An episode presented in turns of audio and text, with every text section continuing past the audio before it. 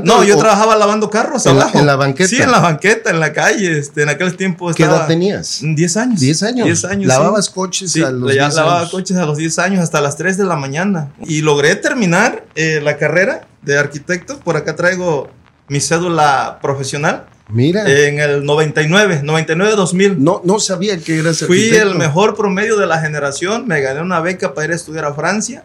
Y con la presa de la muerte, que le llamo yo, con la presa La Parota, pues nos iban a acabar de chingar. Nuestra lucha comenzó defendiendo la tierra. Nosotros decíamos, la tierra no se vende. Sí. Ahí nació el grito de guerra de la tierra no se vende, se ama y se defiende.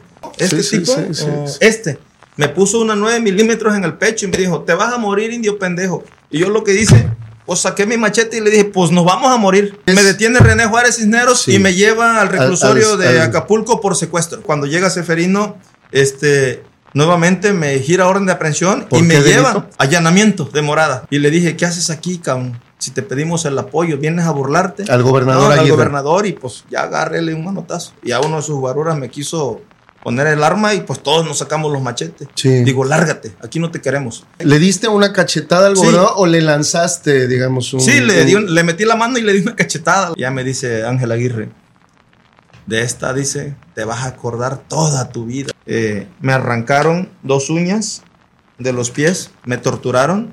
Había un comandante de la policía que me dijo que era una orden de su jefe. Digo, ¿quién es tu jefe? Dice, al que cacheteaste y al que corriste de allá de Cacahuatepec. Dice, y te vamos a llevar a un penal de máxima seguridad, pero antes dice, te vamos a tirar a los cocodrilos. Ah, me amarraron con una cadena del, cuello, me la pusieron a la cintura, aquí tenía otro amarre, tenía otro amarre aquí y otro amarre en, la, en los pies. O sea, me llevaron como un perro, como, como, como un delincuente. Yo creo que ni al Chapo Guzmán le hicieron eso, ¿eh? Nos daban de comer nopales podridos, nos daban leche, leche caducada, este, camarones hediondos, este, en fin, nos, nos trataban muy, muy mal. A mí me hacían tomar agua de una planta tratadora, me quitaban mi ropa interior, mi truza o mi bikini, y con esa lavaba la taza del baño, cabrón. O sea, fue algo muy humillante, la verdad. Es algo muy terrible. Este, no, me duele mucho recordar eso cuando me metieron a un calabozo, a un sótano, ¿no? Este, salí con gusanos aquí pegados, ¿no? Excremento. Ha habido una persecución, una criminalización. Nos están eh, asesinando, nos están encarcelando y lo peor, nos están desapareciendo, ¿no? Las desapariciones eh, son son cuestiones muy dolorosas. Esta persona lo agrede, lo empieza a torturar, a torturar y hasta la fecha no sabemos qué pasó con Vicente. A Vicente eh, lo hemos buscado eh, desde esa fecha, toda la familia hemos estado en la búsqueda de mi hermano y tenemos la esperanza de encontrarlo con vida. A Vicente le diría que no se desespere porque sé que está vivo, que lo vamos a encontrar y que lo vamos a regresar con la familia y va a regresar a luchar, a defender el río y a los que lo tienen le decimos que ya no le hagan daño. Si a mí me dicen, ¿dónde te gustaría nacer? Volvería a nacer en bienes comunales de Cacahuatepec. Si a mí me sacaran las tripas, me las volvería a meter y volvería a caminar por las veredas de Cacahuatepec. No me arrepiento. de carne y hueso.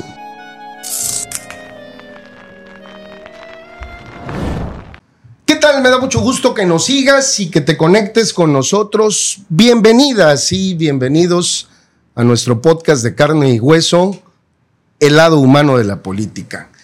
Yo soy Ricardo Castillo y antes de comenzar te invito a que te suscribas a nuestro canal y actives la campanita de notificaciones para que puedas ver antes que nadie todos nuestros episodios.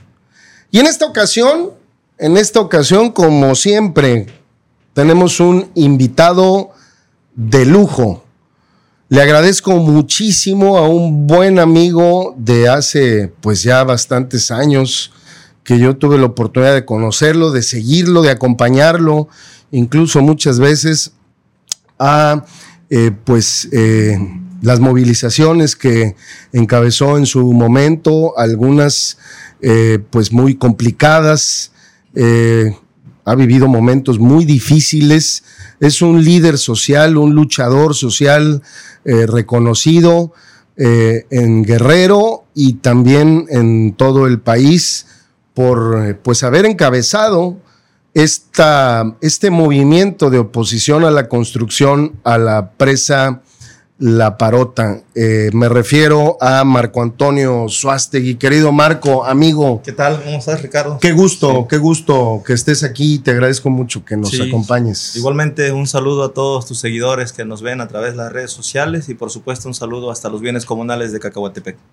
Bueno, pues Marco, eh, me acordaba desde ayer y hoy, pues un poco de estos momentos difíciles que te han tocado vivir. Eh, ya lo hemos platicado en algunas otras ocasiones, pero pues me interesa saber primero un poco más de ti, de tu vida, de tu persona.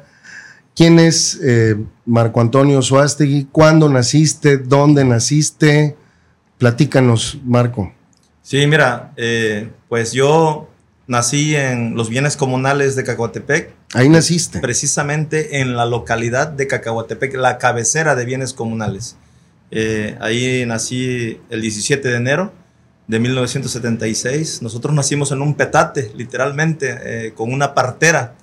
En aquellos años eh, casi no había ni luz en la comunidad, entonces era muy difícil atravesar el río y, traer a las mujeres para que se aliviaran Acapulco, así que nacimos ahí en Cacoatepec. ¿Te refieres al río Papagayo que atraviesa toda esta serie de comunidades que están eh, pues ahí en, esta zona, ¿no? Así es, eh, nosotros tenemos una barrera de protección natural que es el río Papagayo.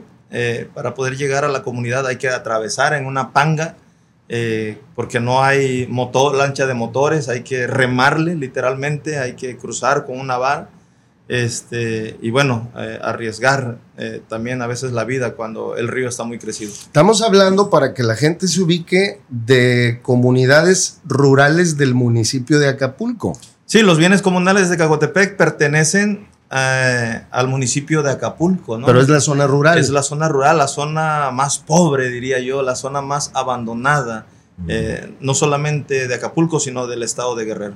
¿Por qué, ¿Por qué crees que de todo el estado incluso?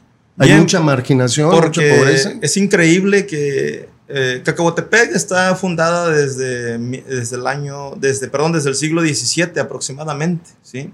Hace aproximadamente 60 años fueron a traerse el agua del río Papagayo para darle agua acá. A la ciudad de Acapulco. A la ciudad de Acapulco, a la zona hotelera. Pero es increíble que para llegar de aquí a donde están los pozos, de donde se extrae el agua del río Papagayo, son 40 kilómetros, 40, 50 kilómetros aproximadamente, pero hay comunidades que están a 50 metros del río Papagayo y no tienen agua. Entonces es increíble, por eso te digo que eh, podemos vivir sin luz, podemos vivir sin petróleo, pero jamás podremos vivir sin agua. Entonces para mí se me hace un crimen esto que está sucediendo en Cacahuatepec, porque gobiernos van, gobiernos vienen y es la fecha que en los bienes comunales de Cacahuatepec no hay agua. Fíjate nada más que paradójico, ¿no? Es una paradoja el hecho de que, pues de que, bueno, eh, teniendo, eh, eh, más bien extrayendo el agua de ahí para Acapulco, ustedes no nunca tuvieron agua. No, nunca hemos tenido agua. Pero y es que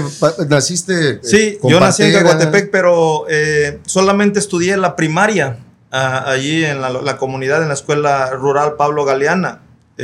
no había escuelas y yo quería seguir estudiando, tenía el deseo de ser alguien en la vida, así que me dediqué a investigar, llegó el año de 1986 y por la radio escuchaba yo eh, mucho que se iba a celebrar un mundial de fútbol y que iba a venir un mentado Diego Armando Maradona y yo dije, yo quiero conocer a Maradona y me vine con un costal, literalmente con mis guaraches, un costal de ropa, me lo eché en el lomo Crucé en la panga en el río y me vine a Acapulco porque yo quería conocer a Maradona.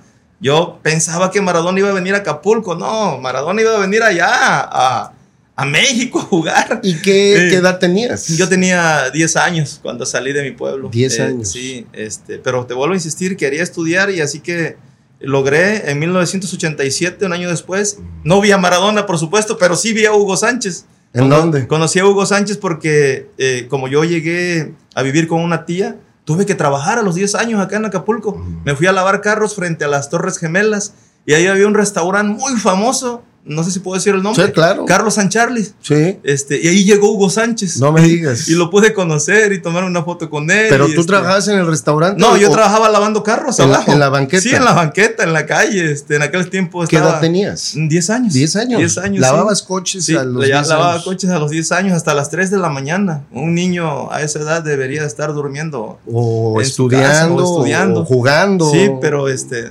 lamentablemente teníamos que trabajar. Y de ahí a las 3 de la mañana regresaba este, a la casa donde vivía, ahí por el- la colonia del Morro. Mm. Este, y me iba a canastear al mercado en la mañanita. O sea, nomás dormía unas dos horas y órale, a canastear al mercado. Siendo yo un niño, a, carrear- a- a- canastear es ayudarle a alguien que lleva su compra. A las señoras, A las señoras, a los que van señores, sí. comprar, ¿no? A- En aquel tiempo eran miles todavía Sí, de pesos, sí, ¿te acuerdas? sí, en los sí, sí, 86, sí, sí, claro, 87 claro. eran miles. Y entonces había muchachos, niños que o le ofrecían ayuda a la gente para Sí. ayudar a cargar su compra. Entonces tenía dos empleos yo. Me iba a trabajar en la noche madrugada a lavar carros frente al Carlos San Charles, las Torres Gemelas. Y en la mañana me iba a- al mercado y a la 1.40 tenía que estar en la secundaria porque logré inscribirme en una secundaria que se llama Moisés Sáenz Federal 7. La Garrobos, que le decían Sí, que está por la. Alianza Popular, la Bocamar. Ujú. Cruzaba todos esos cerros, esos basureros, los arroyos, con una mochila que pesaba bastante con libros.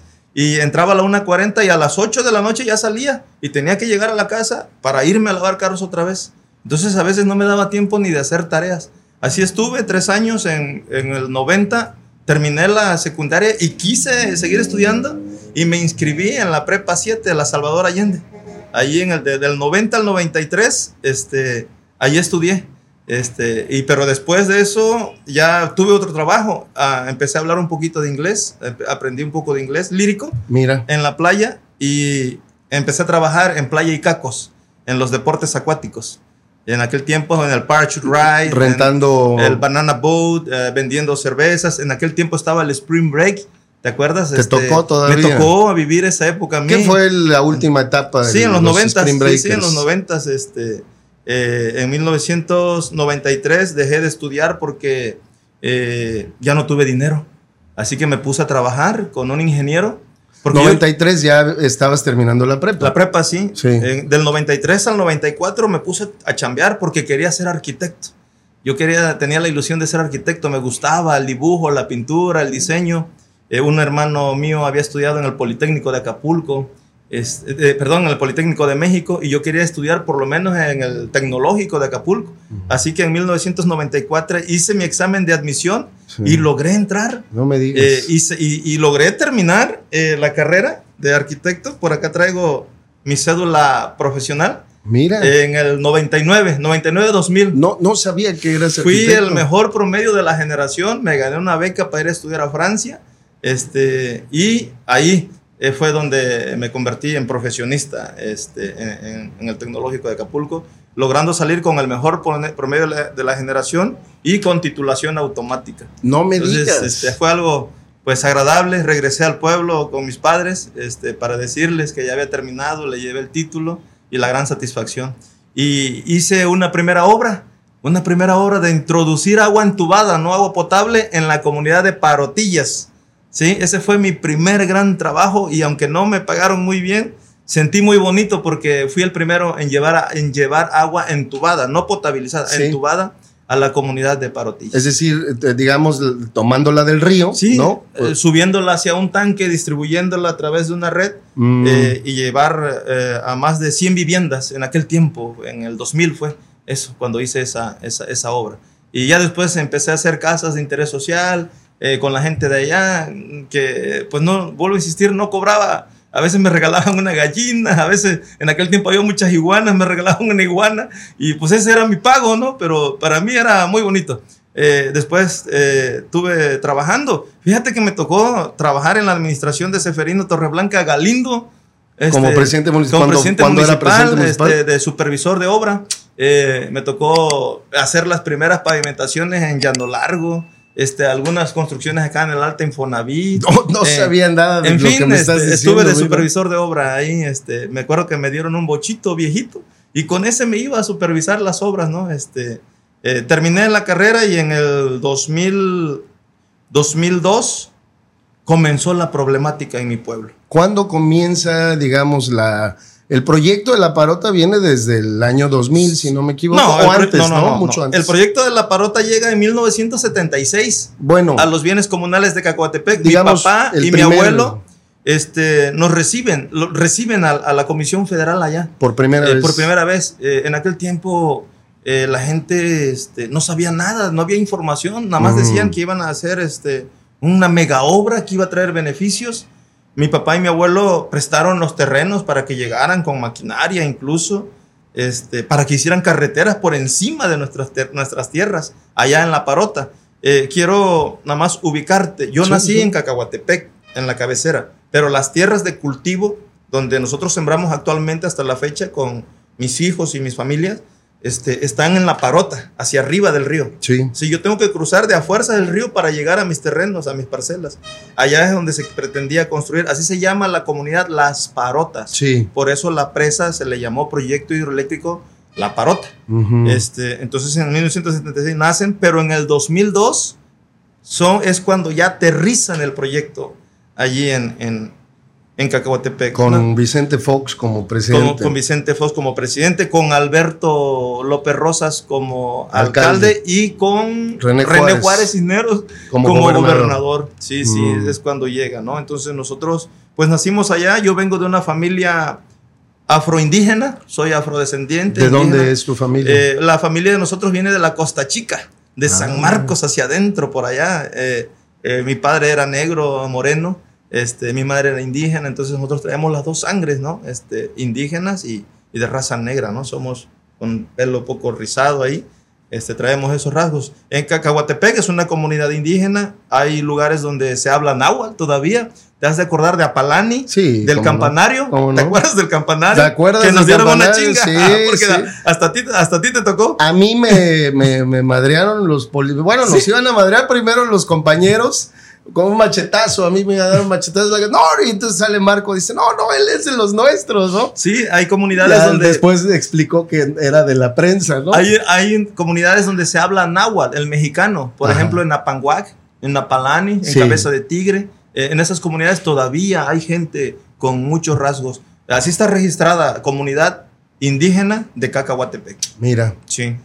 Oye, ¿y cómo, digamos, eh, tú nunca te desvinculaste, a pesar de que viniste a vivir aquí a Acapulco, nunca te desvinculaste de, de las tierras, de tu familia, de tu pueblo, ¿no? Sí, lo que pasa es que nosotros tenemos una costumbre, una tradición muy arraigada, que hay que respetar a los abuelos y a los padres. En aquel tiempo las tierras eran del abuelo. Muere el abuelo, las tierras eran de mi padre. Hoy muere mi padre, ahora las tierras son de Tu los papá, hijos. tu papá ya. Sí, ya mi papá falleció. y mamá ya, ya fallecieron, fallecieron durante la lucha, durante los 20 años de lucha que vamos a cumplir. Mm. Este, pero eh, nunca, nunca dejamos nuestras tierras, ¿no? Nunca dejamos Te, nuestros te lo pregunto porque siempre hubo durante un tiempo pues, esta campaña, eh, dentro de la campaña de desprestigio que hubo en tu contra y en contra del movimiento eh, eh, que se opuso a la presa la parota, que decía que tú no eras de ahí, que tú no vivías ahí, que, en fin, pero vamos, por lo que cuentas. Sí, de hecho, este, las tierras, las me- digo, sin menospreciar a nadie, Sí. las mejores tierras de los bienes comunales de Cacahuatepec son de la familia Suástegui, porque las tenemos casi a orilla de río. Ah, eh, tenemos cerriles, por ejemplo, tenemos tierras en Cacahuatepec, Mm. tuvimos tierra en Apanguac, tenemos tierra en Rancho Las Marías, tenemos parcelas en Las Parotas, en fin. O sea, en, en- en las comunidades donde precisamente se pretendía construir la presa, es donde tenemos las mejores tierras. Nosotros nos dedicamos a la crianza de ganado, a la ordeña eh, del ganado, a Mm. sacar leche, queso, crema, requesón. De eso hemos vivido también. Eh, También yo, aparte, otro empleo que tuve fue eh, ordeñar eh, de becerrero ya, con mi papá y traer el queso a vender a las colonias acá de, de Acapulco, que en aquel tiempo se vendía muy bien el queso, la crema, el requesón. Lo Esa traían de ahí, de de- ahí. de- La carne, la carne, por supuesto. Y por supuesto, eh, lo más principal, la siembra de maíz, que es para el autoconsumo, pero Sí. eso es algo que te da identidad, ¿no? La milpa, ¿sí? La milpa. La milpa no solamente es el maíz, es el maíz, el frijol y la calabaza. ¿eh? De eso, es- esa es la esencia de un campesino, de- de un comunero de, de Cacahuatepec. Entonces, este, a nosotros se nos da mucho eh, la siembra del maíz. Y de tú sembraste todo. Sí, todo. sembramos hasta la fecha. Hasta la De fecha. hecho, este, en aquel tiempo, en los 90, llegamos a tener 400 cabezas de ganado, cabrón. Entonces, eh, éramos pobres aquí en Acapulco, porque aquí teníamos que estar de arrimados y estudiantes. Pero allá no éramos pobres. En Cacahuatepec no, yo no me consideraba pobre porque tenía leche, tenía queso, tenía carne, Claro. teníamos ganado, teníamos caballos. Para vivir. Para vivir, sí, sí, o sea, te- y tenemos el agua de, tenemos el agua del río Papagayo, entonces es interesante la vida en el campo eh, y esa campaña eh, que iniciaron de que yo no era comunero. Que eh, tú eras de Icacos, o de, de la playa. no, no, no. De hecho, este, hoy hasta la fecha, las principales tuberías de agua que abastecen algunos pueblos que lograron conectarse al río pasan por nuestras tierras. Mira. Sí, este, la- algunas escuelas primarias, secundarias, están situadas, están construidas encima de los terrenos que mi papá donó para, para la gente, para los pueblos. Mi papá, eh, mi, mi- mis abuelos siempre fueron muy, fueron autoridades. Mi abuelo fue cuatro veces Comisario. comisariado. Ah, No, no, no, no, comisariado. no. Una cosa es ser comisario elegido. municipal y otra cosa es comisariado. Sí, sí, el sí. comisariado es el que abarca los 47 pueblos Sí, sí. y el comisario solamente abarca un solo Sí, pueblo. de todos los bienes Sí, de todos los bienes. Cuatro veces, o sea, 12, 4 por 3, 12. 12 años estuvo mi abuelo. Y no es porque fuera cacique o, o- Era no, querido. pues Era, era querido. Él tiraba el cargo y la gente, no, Guillermo, tienes que volver a entrarle. Puta, pues ahí va mi abuelo. Mi, mi papá también fue comisariado. mi- mis tíos también fueron comisariados. Este, y actualmente nosotros estamos viviendo allá, seguimos viviendo allá. Te- Allá tienes su casa, tienes su casa cuando gusten. Gracias. Nos, nos seguimos dedicando a la... Ya no tenemos las 400 cabezas de ganado porque eh, pues con la enfermedad de mis padres tuvimos que vender, otras se las robaron, otras se murieron. Hoy tenemos poquita, quizás 40, 50 cabezas de ganado, pero nos dedicamos otra vez a la ordeña. Yo lo que hago con la leche que hoy ordeño, se la regalo a la gente que... Yo soy pobre, pero hay gente que está más pobre que yo. Yo lo que hago con mi cosecha cuando me va bien en el maíz, por ejemplo, si cosecho 5 toneladas, la mitad la regalo a la gente más jodida. Le digo, te la voy a prestar, pero luego se me olvida y ya no se la cobro. Porque veo que la gente está, está muy jodida. La gente, realmente el campo mexicano y el campo guerrerense y el de Cacahuatepec está olvidado, Ricardo. No hay, no hay proyectos. Todo, todo ha sido limosnas, todo ha sido migajas, todo ha sido ninguneo, todo ha sido desprecio. Hay un, hay un río y hay un mar de agravios en los bienes comunales de Cacahuatepec. Realmente nos miran con desprecio. Ningún político, ninguno, ni se llame mujer o hombre, ninguno ha ayudado a los bienes comunales de Cacahuatepec. Y con la presa de la muerte, que le llamo yo, con la presa La Parota, pues nos iban a acabar de chingar. ¿Sí? O sea, si teníamos tierras, porque ellos cuando llegaron, este, quiero entrar en el tema de La Parota, Sí, cuando sí. llegaron, dijeron que pinches indios apestan. Incluso hay un periodista eh, que no voy a decir, hay secretos que me voy a llevar a la tumba. Hubo un periodista, compañero de ustedes en aquellos años, íbamos en una camioneta a ver la, el- donde iba a ser la cortina y dijo, ay, estos indios apestan. Y entonces a mí me encabrona mucho escuchar eso, ¿no? De que indios apestosos, ¿no? O de indios guarachudos. Quizás sí somos indios, pero eh, la- las comunidades indígenas son los que defendemos la biodiversidad, son los que, somos los que defendemos el medio ambiente. Si no hubiera indios como nosotros, no hubiera ricos viviendo como reyes, ¿sí? El medio ambiente, nosotros sufrimos para defenderlo. Somos muy pocos los que defendemos al medio medio ambiente, pero son muchos los que disfrutan de una vida sana, de un oxígeno puro como el que vivimos aquí en Guerrero. Que ahorita que dices del medio ambiente, originalmente también el movimiento eh, eh, pues surgió por un asunto que tenía mucho que ver eh, con la preservación del agua, del recurso del agua. Eh, tú- ustedes planteaban que la presa iba a terminar eh, con, con el agua, precisamente, ¿no? Sí, mira, nuestra lucha comenzó defendiendo la tierra. Nosotros decíamos, la tierra no se vende. Sí. Ahí nació el grito de guerra de la tierra no se vende, se ama y se defiende. Y, este, y ahí fue donde sacamos por primera vez los machetes, ¿no? El machete que, que hasta las mujeres en aquel tiempo, este, A ver. sí, nuestro, yo, yo porto orgullosamente un machete ayutleco, ¿sí? Este machete eh, lleva 20 años conmigo desde que inició la lucha. Tiene una, una Es, inscripción sí, aquí que es, un, dice. es un machete, eh, dice quién lo produjo, en qué año lo produjo, y Ah, este, es un machete cacho de toro. Ya no hay. Busca estos machetes, ya nadie tiene estos machetes. Es de un acero muy fuerte. Fue un machete muy pesado en su tiempo, ahorita ya me lo estoy acabando. Pero si te fijas bien, tiene un, un doble filo. Sí, por sí, los dos lados, aquí. Por los dos lados.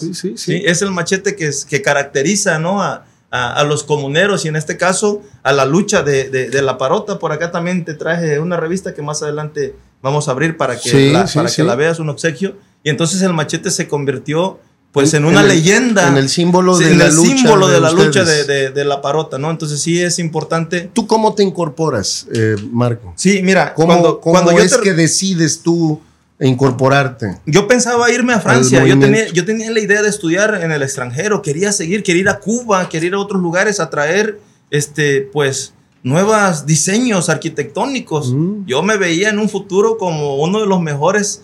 Eh, a mí me gusta Legorreta, me gusta eh, eh, Ramírez Vázquez, quien construyó el Estadio Azteca. Estadio o sea, Azteca, sí. pues, yo admiraba a esos arquitectos, yo quería llegar a ese nivel, ¿no? De la arquitectura. Pero en el 2003 eh, vienen unos tíos, de, uno de Garrapata, uno de Arroyo Verde y uno de San José Cacahuatepec. Vienen a verme aquí a Acapulco, porque ya sabían que yo era arquitecto, que yo Ajá. había terminado. Entonces a ellos como que los estaban haciendo tontos, los estaban engañando los de la CFE, la Comisión Federal de Electricidad. ya empezaba este proceso de quizás de, de negociación Sí, de la compra de las tierras. Había unos buitres, no sé si te acuerdas, uno, una ratota que se, llama- se llama o se llamaba Evencio Romero, en paz descanse, no sé si ya murió. No, no, No, no, vive ahí- todavía, ah, por- bueno, que ahí a ver si el diablo se lo lleva un día de estos. Este, ese, ese personaje nefasto se metió con la CNC, ¿te acuerdas? Sí. Este, él, Nabor Ojeda Sí. y Eduardo Valente Navidad, Sí. tres lacras, pillos, pillos, bandidos, Todos del PRI. todos del PRI y aglutinados en la CNC y empezaron a comprar al comisariado de bienes comunales.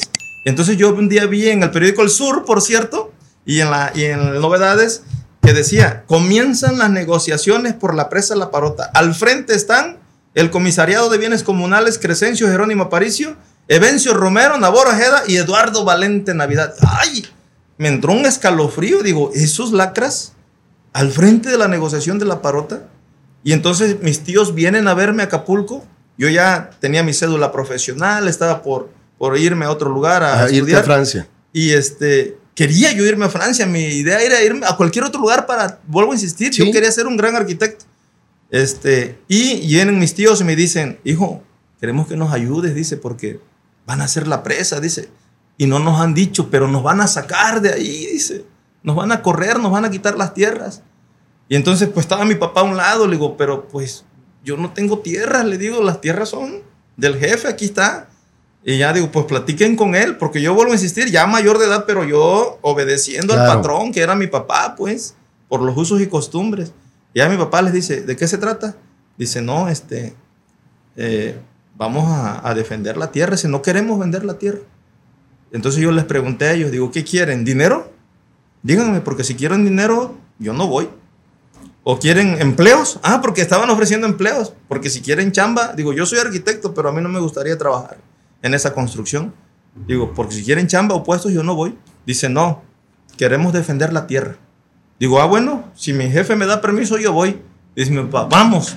Y fuimos a las primeras asambleas allá a Cacahuatepec y ahí llegó Carlos Pérez Aguirre, no sé si te acuerdas de él. ¿Cómo no? Él fue el que inició el Él proyecto. era La el, enviado de la, de la CFE, Comisión sí, de la Federal Comisión Federal. de Electricidad. Él Eh, pertenecía al partido del PRD Sí. y estaba de gobernador René Juárez Cisneros, que Sí. después lo metió a la cárcel. Sí. Este, entonces este, llegué a una asamblea y le pregunté al ingeniero Carlos Pérez Aguirre, porque ya estaban haciendo brechas. Bueno, ya tenían construido un helipuerto, ¿te vas a acordar? Sí, me acuerdo muy Donde bien. aterrizaban los helicópteros. Bueno, ¿te acuerdas también que después hicieron unas casitas muestra para engañar a la Exactamente, gente de hicieron que casitas muestras. los iban a Los iban a reubicar? reubicar y habían hecho los socavones. Sí. ¿Qué son los socavones? Donde se iba a anclar la gran cortina. Sí. Una del lado del Cerro de los Mayos y otro del Cerro de la Hierbabuena. Sí, sí. Ya Una gran- una gran cortina. cortina de, que decían que iba a ser de 70 metros y no es cierto, iba, iba, a ser de 196 metros de altura, más la corona iba a terminar en 200 metros. Una de las más grandes en su, ti- en su tipo Del de... mundo. Después del río, eh, la que está en el río Moon, allá en la India, Sí. y después de otra que está en China, y después de las de Brasil. Sí, ¿sí? Entonces, una de las más grandes. Y ahí me di- empecé a darme cuenta, conocí en aquel tiempo a un regidor, Pepe Pando. No sé si te acuerdas. ¿Cómo no? Este, José Luis el- Morales. El buen Pepe Pando. Pepe Pando. Oye, ese tipo nos ayudó bastante. Y Era dijo- regidor del PRD. del, del PRD y nos dijo, Marco, aquí tengo el proyecto. Entonces yo agarré y que tiro el proyecto. Digo, yo no lo quiero ver. Dice, no seas tonto, velo, porque ahí está toda la información. Y ahí comencé a meterme y ahí vi el gran lago artificial, el gran vaso y la gran cortina de la presa. Iban a ser, ellos decían que nada más tres comunidades Sí. y en realidad eran 36 comunidades las que iban a estar en el Cubiertas. agua, cubiertas por el gran. Agarraba el municipio de Acapulco, Mm. Chilpancingo, Tecuanapa, Tierra Colorada y San Marcos. Y San Marcos. ¿te acuerdas? Sí, sí. Bien, entonces eh, eh, regreso y empiezo a conquistar gente y a darle información a la gente de cómo va a ser la gran presa. ¿Dónde fueron las primeras asambleas? Las primeras fueron, eh, bueno, los primeros pueblos que se empezaron a, a oponer fue San José Cacahuatepec, Garrapatas y Arroyo Verde. De ahí eh, nosotros nos bajamos a hacer asambleas, a hacer recorridos por Salsipuedes, ¿te acuerdas? Sí. Por este, la Agua Caliente, Sí. cruces de Cacahuatepec, Guamuchito, el Campanario y Colonia Guerrero, Los Guajes, También. Dos sí. Arroyos y La Palma. Sí. Ahí empezamos a hacer las primeras asambleas. De nosotros, de los comuneros, le- nos decíamos nosotros, este, los opositores nada más. Nada más Nada así más, se llamaban. los opositores, los opositores.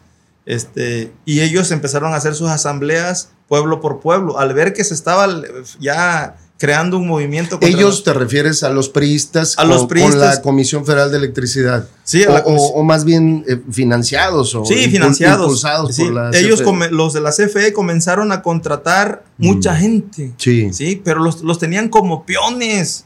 Con los peores trabajos, porque los mejores trabajos de los ingenieros, de los maquinistas, de los operadores, de los Iban a venir de fuera. No, ya estaban ahí viviendo en la parota, hicieron un gran campamento y venían de afuera, Ricardo, ¿Y para qué ya los estaban contratando a los campesinos aquí? ¿Qué, qué obras empezaron a hacer? porque estaban abriendo, ab- abriendo brechas, ¿sí? Mm. y porque querían también crear un grupo a favor Claro. de la presa, cuando nunca hubo un grupo a favor, había un grupo que compraban y que los alcoholeaban y les daban cerveza y después nos los echaban encima, Y- pero... y, ya estaban empezando, me acuerdo yo, a hacer asambleas votando en cada comunidad eh, el, digamos, la aprobación del proyecto. Sí, ¿no? noso- yo en una ocasión le dije al ingeniero Carlos Pérez Aguirre, lo paré en seco en una comunidad, creo que fue en Las Parotas o en, o en Rancho Las Marías, no me acuerdo.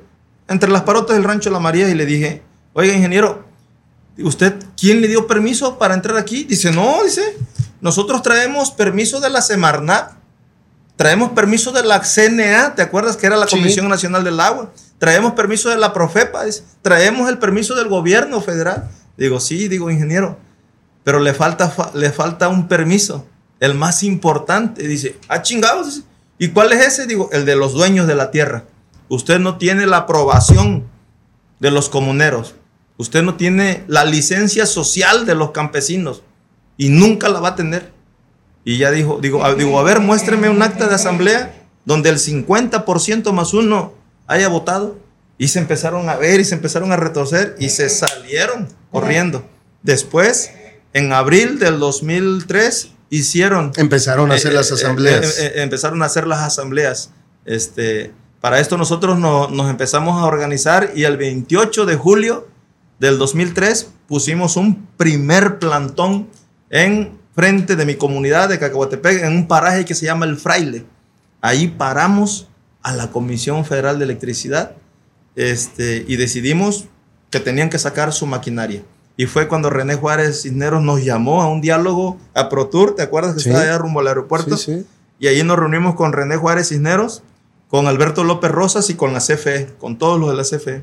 Y dijo, a ver, ¿quién está al frente del proyecto? No, pues Carlos Pérez Aguirre. A la chingada, se me va.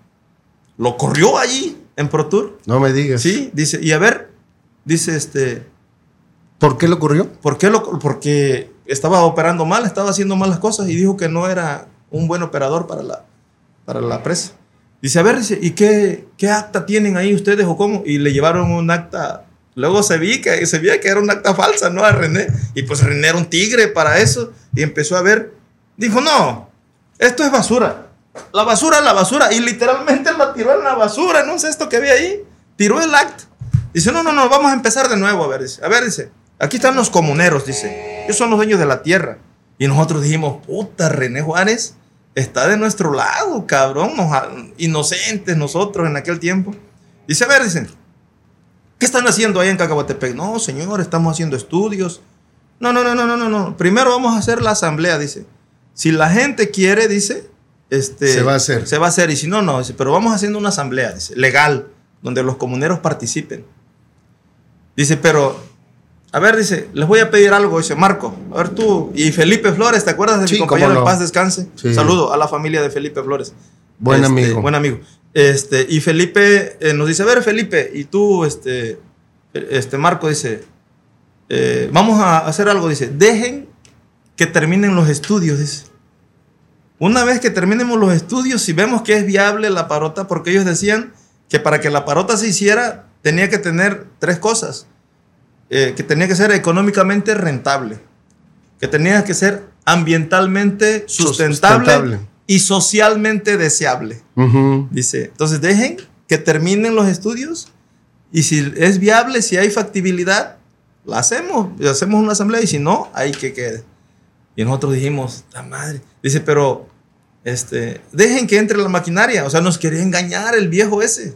Nos quería engañar, Ren- astuto. René Juárez. René Juárez, dice. Y ya por poquito ya nos apendejamos y aceptamos, pero dijimos, no, a ver, señor gobernador, le estamos diciendo, ¿para qué quieren hacer estudios?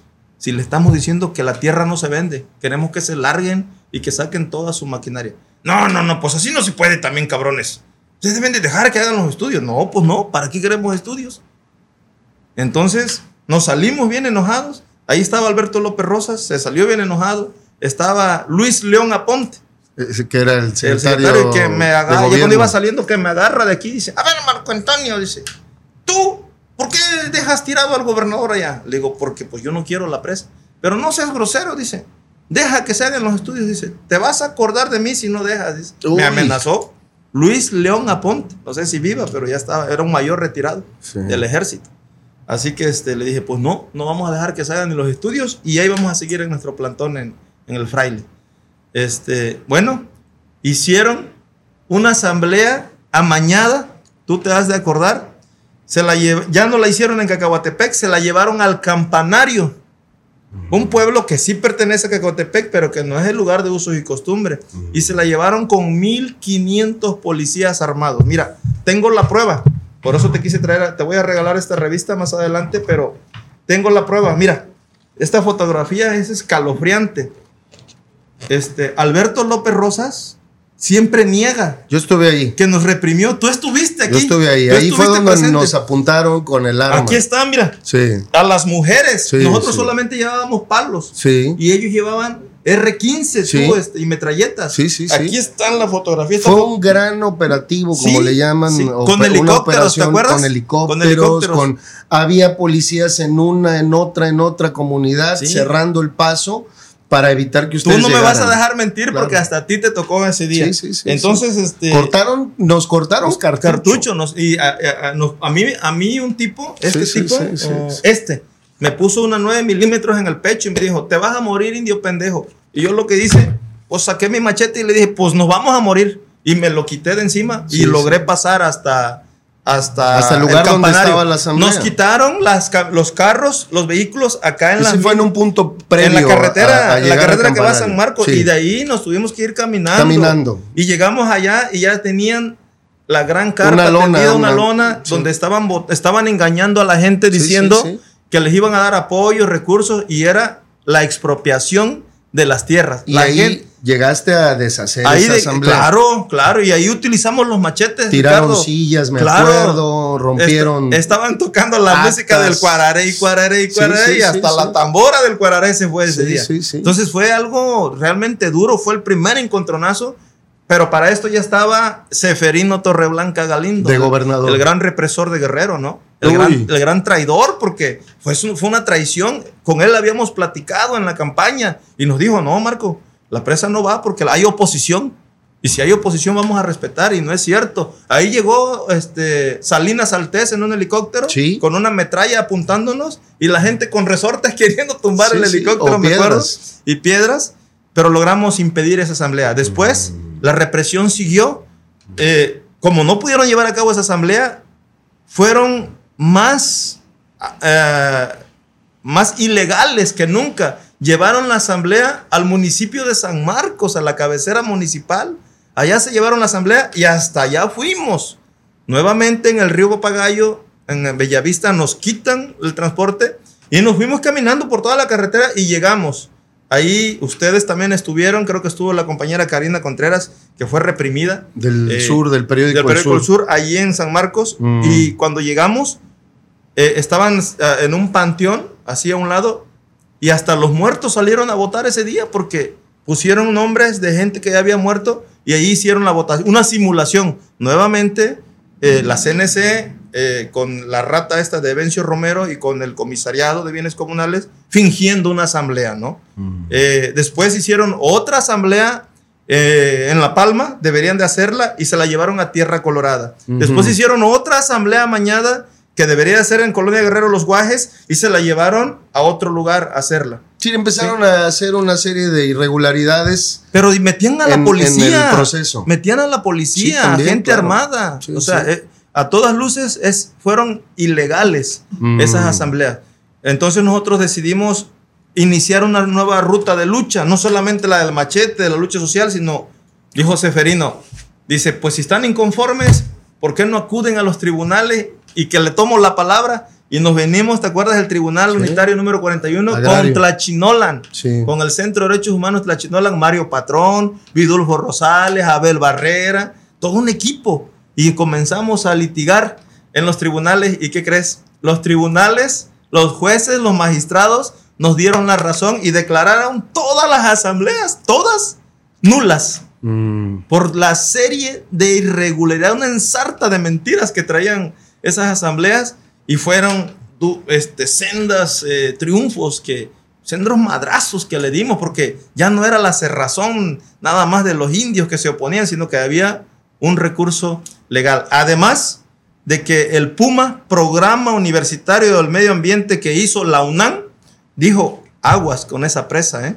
porque pasa, pasa una falla geológica y no ofrece seguridad, se puede derrumbar esa presa. Además, dice, van a inundar.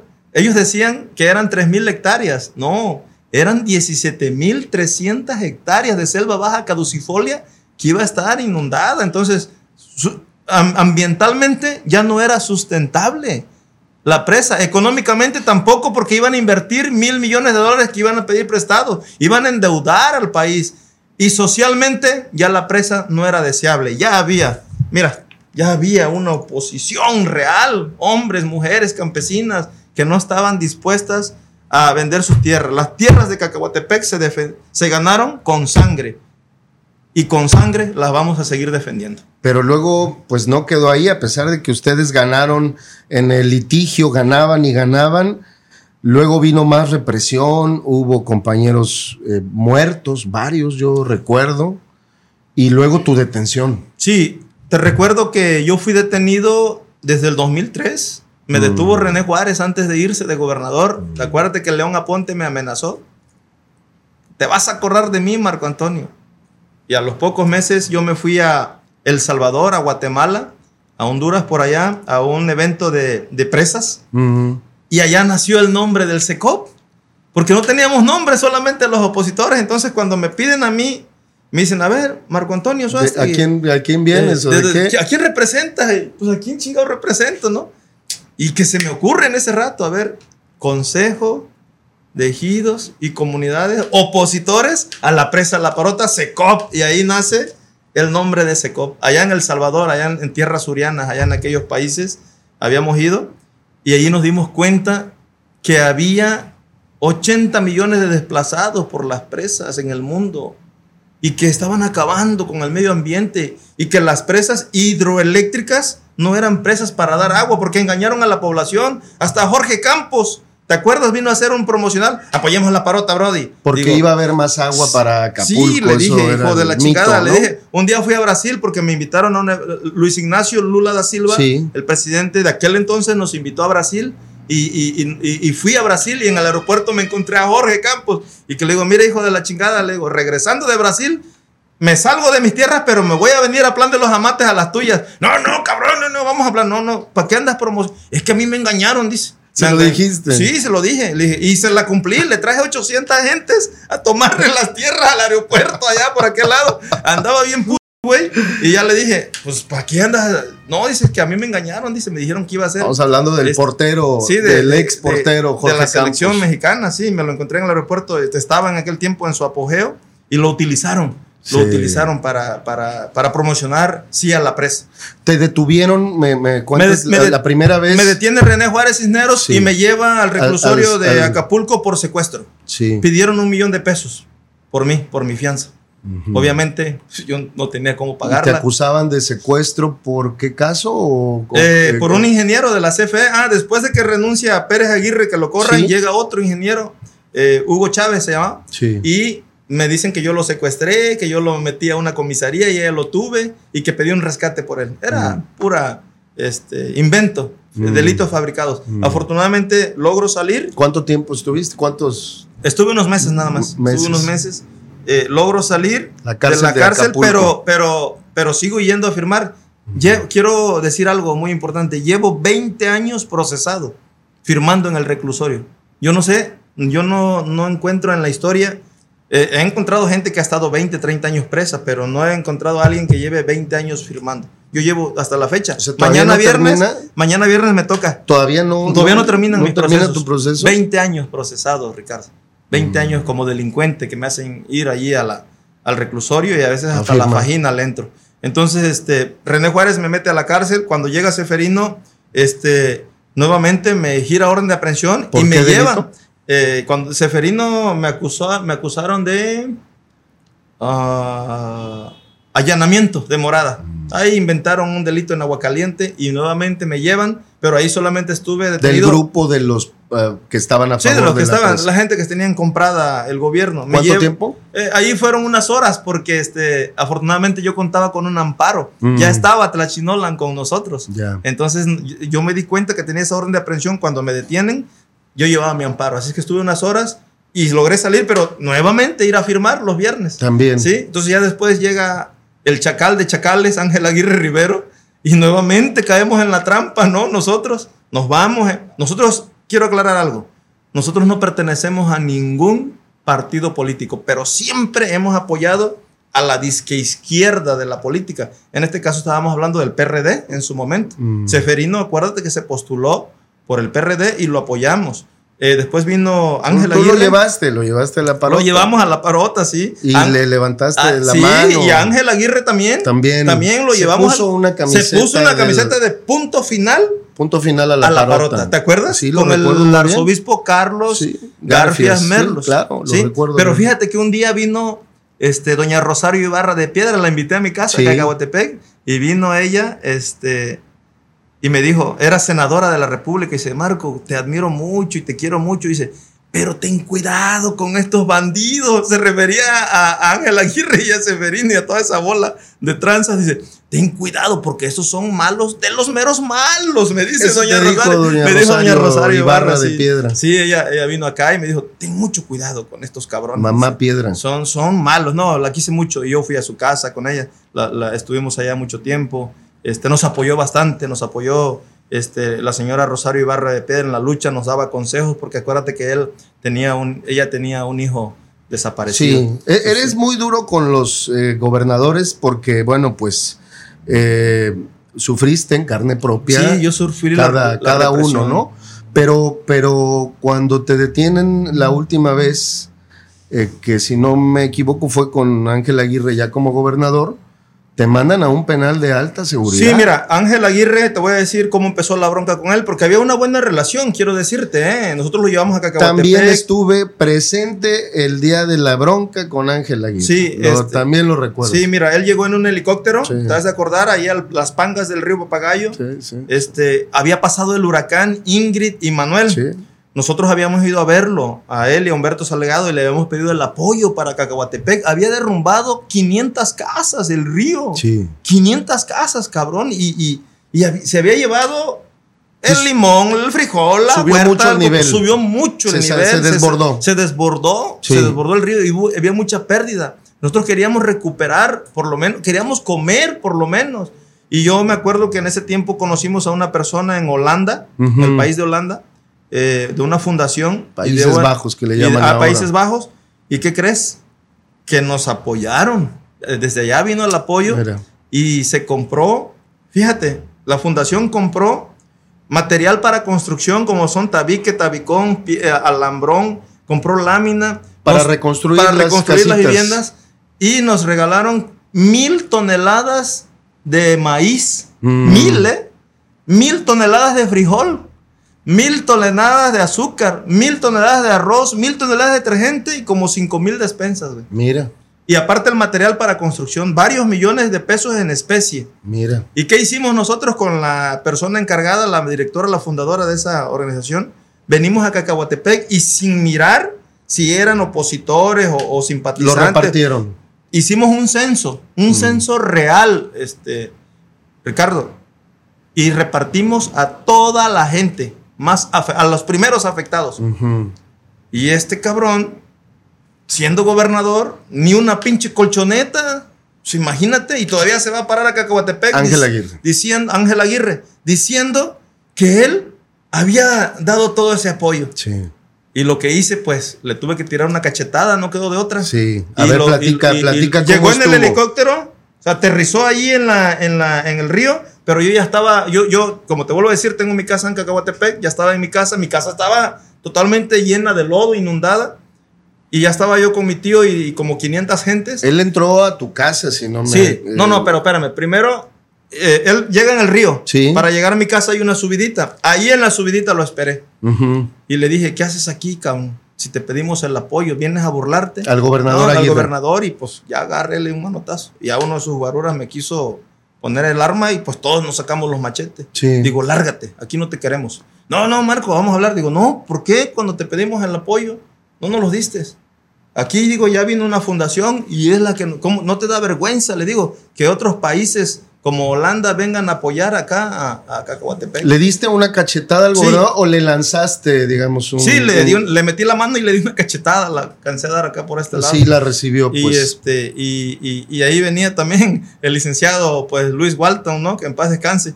Y ya me dijo, no, Marco, tranquilo. Le digo, no, pero, este, ¿por qué hacen eso? Pero para esto ellos ya me tenían una trampa. Anteriormente, este, como no nos daban, eh, no nos hacían caso, habíamos tomado los pozos del río Papagayo. Sí. Sí, ahí en Salsipuedes. Y, y ya... Los pozos Raney. Sí, que y ahí ya me habían iniciado una, ¿Una orden de aprehensión por terrorismo, imagínate nada más. Por, por ataques, digamos, Y, a, sí, atacar a un- instalaciones, una instalación... como el agua, ¿no? Sí. Pero er- eran actos desesperados Sí. porque no, no escuchábamos nada y la gente se estaba muriendo, literalmente se estaba muriendo de hambre porque se llevó los animales, todo, se llevó el río y no recibíamos apoyo. Y de- te detuvieron por esa toma de los pozos. Sí, no, pero, pero- después pero- de la no, sí, cachetada pero que, le, exactamente. que le lanzaste al gobernador. Después, los ya después se calmaron las cosas. Me dijo, no, vamos a platicar a tu casa. Digo, vamos pues. Y ya me los llevé ahí a la, a la casa. Así es, sí. Y este, ahí nuevamente comenzó otra discusión. Sí, ¿no? muy Este, fuerte. muy fuerte y que... No, no se supo en aquel momento, la verdad no trascendió mucho porque hubo eh, alguna operación de medios para contener, pero ¿qué fue lo que esa discusión? Sí, tú, es- tú gritaste muy fuerte ahí. Sí, estábamos ya dentro en la casa. Y también ellos, ¿eh? No- nos metimos agachados así a la Sí. casa porque no podíamos entrar. Le digo, Sí, mira, sí, este, digo, mi casa no importa, le digo, porque yo al final de cuentas le voy a sacar el lodo, le voy a sacar la tierra y voy a vivir en ella. Mm. Pero hay gente, le dije ahí adentro, le digo, hay gente que está allá afuera este, esperando y ahí estaban los afectados afuera, pues, los verdaderos afectados de todo el río Papagayo. Y, y ya me dijo, no, pero es que este, aquí dice, ya no va a ser a través de líderes. Digo, yo no, yo no te estoy pidiendo nada para mí. Y no, yo no soy líder, yo soy un dirigente de oposición de un proyecto. Y hoy tenemos que virar el barco, tenemos que atender a la gente.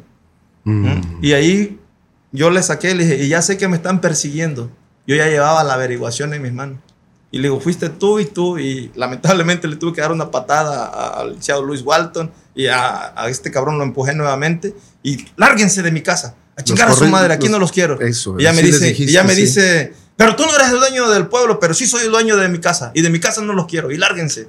Y ya me dice Ángel Aguirre, de esta dice, te vas a acordar toda tu vida, dice. Vas a ver, nadie, dice, nadie te va a quitar, dice, lo que, lo que va a venir de encima. Digo, órale, pues acá te espero, digo, pero por lo pronto lárgate. Y salieron y se largaron, se fueron. Este, y ya después, este, no solamente fue una orden de aprehensión, fueron ocho a partir de ahí las que me iniciaron. Eh, yo ya sabía y se rumoraba que me iban a trasladar a un penal de máxima seguridad. ¿En qué año te detienen? En el 2014. Yo, este, por seguridad, traje a mi familia a Acapulco. Mm. Vengo del pueblo a ver a mi familia. Cuando me encuentro con mi familia, voy saliendo de, de la casa donde estaban ellos refugiados y ahí me detienen. Eh, me arrancaron dos uñas de los pies, me torturaron. Había un comandante de la policía que me dijo que era una orden de su jefe. Digo, ¿quién es tu jefe? Dice, al que cacheteaste y al que corriste de allá de Cacahuatepec. Dice, y te vamos a llevar a un penal de máxima seguridad, pero antes dice, te vamos a tirar a los cocodrilos. ¿Sí? Me ¿Dónde te tuvieron? Me detuvieron aquí en Acapulco. Pero eh, después, ¿dónde te torturaron? ¿Dónde En te la, tuvieron? yo creo que fue en la fiscalía. ¿Cómo Porque- yo creo? Porque. ¿Te llevaron porque- vendado Sí, porque no me viste? llevaron ya con una bolsa puesta, una bolsa negra. Ah, Este, y me metieron en una oficina y una secretaria, yo creo que era una secretaria porque alcancé a ver un escritorio y le dijo, no, dice, no hagan eso aquí, dice, porque nos van a meter en problemas. Para esto me empezaron con, una, con unas botas, alguien con unas botas, me empezó a, a arrancar la- la- las uñas, Mm. literalmente, ¿no? Me, arran- me alcanzó a arrancar tres uñas, este, me dio con la, con la culata de- del arma en la columna hasta la fecha. Eh, yo necesito una operación, tengo tres vértebras lesionadas muy fuertes, tengo desviada la columna. por esa Por tortura. esa de- de- a partir de ese, de ese, de ese momento. Eh, después sí supe que estaba en la fiscalía porque llegaron los medios de comunicación ahí y algún fotógrafo tomó una fotografía allí y dijeron estos cabrones, ya no lo podemos, no lo sigan madreando, dice, porque ya están los medios. De ahí me llevaron, yo creo que al penal de las Cruces, pero de ahí inmediatamente me trasladaron en una camioneta cerrada al penal de la Unión. Y de ahí en un helicóptero a Cihuatanejo y de ahí en un avión hasta Tepic Nayarit, donde estuve eh, encerrado, donde estuve ocho meses bajo tierra, donde estuve sin ver a la familia, donde estuve incomunicado y este, donde eh, eh, nos trataban de lo peor. Nos decían que el gobernador Ángel Aguirre Rivero estaba dando más de un millón y medio de pesos cada mes para que nos trataran mal. ¿sí? Entonces, este, me tuvieron ahí, nos daban de comer nopales podridos, nos daban leche, leche caducada, este, camarones hediondos, este, en fin, nos, trataban muy, muy mal. A mí me hacían tomar agua de una planta tratadora porque me decían que ni al agua tenía derecho. Cuando iba a verme mi familia, no la dejaban entrar. Este, a mí me, me detienen el 17 de junio del 2014. ¿Sí? Junio, julio, agosto, en septiembre ocurre lo de Ayotzinapa. ¿Sí? Y entonces fue cuando ese, este gobierno de Ángel Aguirre comienza a tambalearse, ¿no? Eh, y comienza, eh, pues comenzó una represión total también antes de, de- de- de- mi detención, porque acuérdate que también se llevaron a Nestora Salgado. Ella estuvo conmigo allá en el penal de Tepic Nayarit, Sí, sí, sí, en el rincón. Este, se llevaron a Arturo Campos, se llevaron a Gonzalo Mo- Molina, ¿sí? Se llevaron a varios, a varios este, líderes, Líderes sociales. sociales. Así es. Fue Oye. una oleada de represión, de persecución de Ángel Aguirre Rivero, del Chacal, de él. ¿Cómo, ¿Cómo fue estar en la cárcel en un penal de máxima seguridad? Yo, yo sé que a ti te, pues te marcó mucho. Sí, son, son momentos eh, que ya no puedes olvidar. Estaba comentando aquí antes de entrar a la entrevista que me ponían una chicharra a las Mm. 3 de la mañana, ta, ta, ta, como una alarma, ¿no?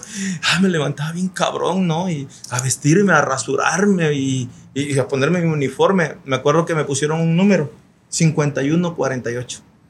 5148, yo les decía, yo me llamo Marcos Suástegui. Usted es el 51 y es un número y es una estadística aquí nada más. Pues yo me llamo Marcos Suástegui. Así que cada vez que, que, este, que yo escuchaba el 51 o 48 me llenaba de coraje porque pues yo no soy animal, como si me hubieran errado, ¿no?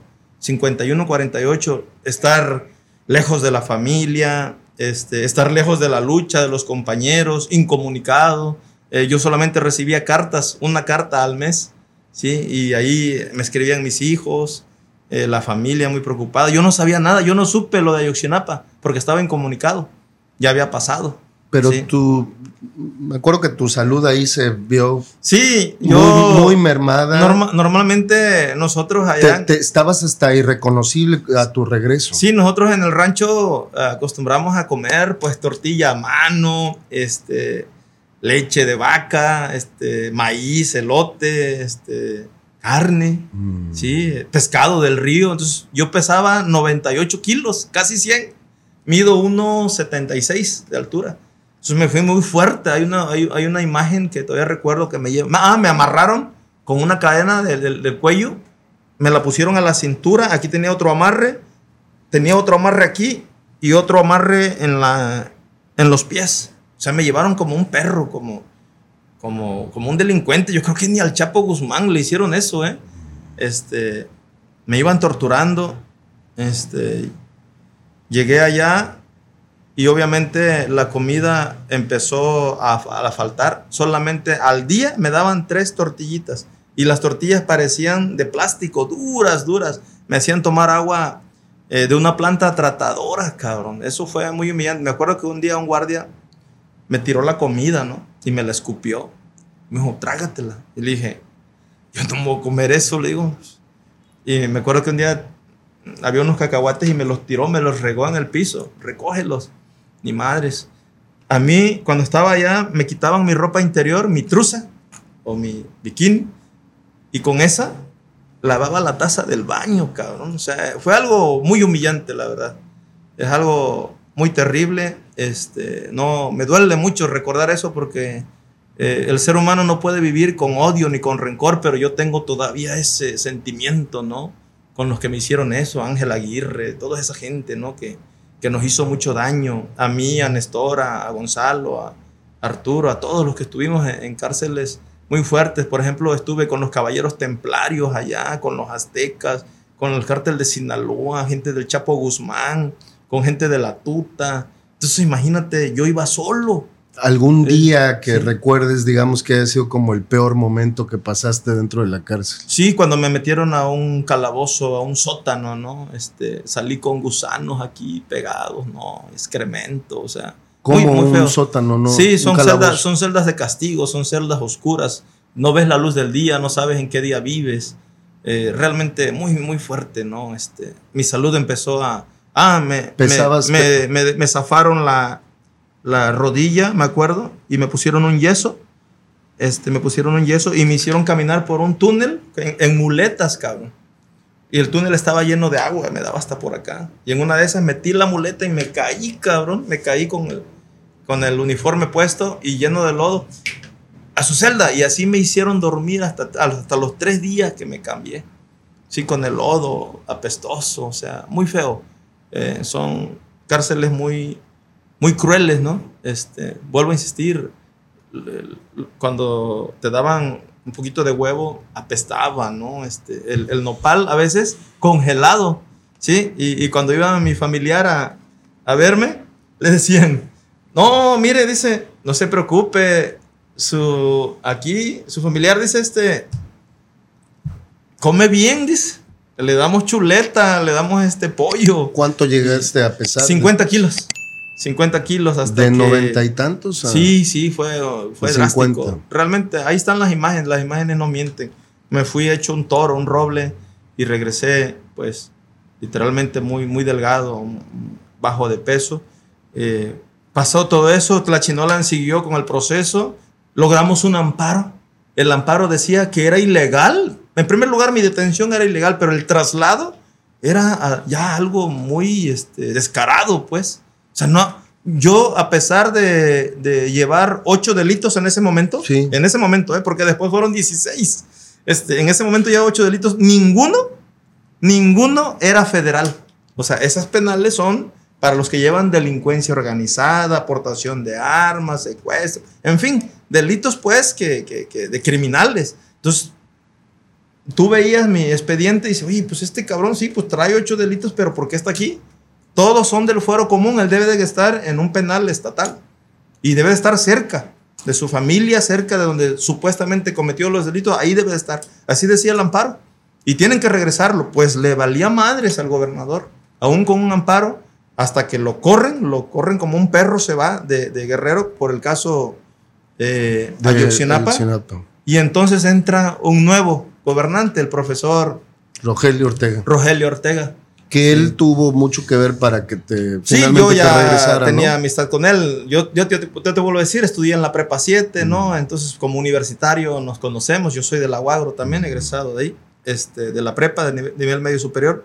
Este, pero él comienza eh, una nueva etapa después, como para calmar los ánimos. Mi hermano, ahí, ahí surge la imagen fuerte de mi hermano Vicente Iván Suástegui Muñoz. Mientras tú estabas. Mientras yo eh, estaba allá, él preso. siendo un joven inexperto, porque yo nunca lo quise involucrar tanto en ¿Qué la edad lucha. tenía entonces tu hermano? Es muy joven, no sé, fue en el 2014, de haber tenido unos veintitantos años. Mm. Este, y él toma las riendas, toma el control, asume la responsabilidad Del movimiento del movimiento, sí, sí, porque todos, eh, eh, esto fue como una ola de terror, no de Sí. miedo, sembraron terror y, y cada rato pasaban la imagen donde me llevaban a mí con cadenas, como diciendo, al que se le ocurra este, rebelarse, Le va a pasar. le va a pasar lo mismo, ¿no? Y cada rato repetían la imagen, me decían acá. Sí. Sí, este, A tu familia. sí, a la familia, ¿no? Y, y, este, y ya eh, Vicente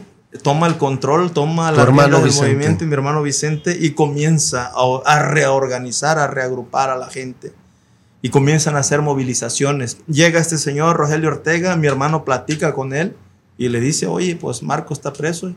Y entonces me mandan a unas gentes a ver a, a mí, a Nayarit, y me dicen, pues, ¿cómo ves? ¿Qué? Este, te voy a decir algo, este, yo no sé quién, quién mandó, pero me dijeron que yo me tenía que ir de México. Que iba a salir, pero de ahí de Nayarit tenía que, que- que irme al extranjero, como Por- exiliado, como exiliado, que no, no me preocupara que la familia se iba a ir conmigo y que, porque no había garantías para que yo regresara, porque me iban a asesinar, me iban a matar, no era lo que ellos manejaban. Yo no sé quién dio esa orden y me dijeron, ¿qué ondas? ¿O te vas o 30 años de prisión? Y le dije, pues a los 30 años nos vemos, le digo, porque aquí me quedo. Yo no me voy de mi México, yo no me voy de mi guerrero y mucho menos de los bienes comunales de Cautepec. La tierra que me parió, la tierra que me vio crecer y la tierra que me va a ver morir. Entonces yo no acepté.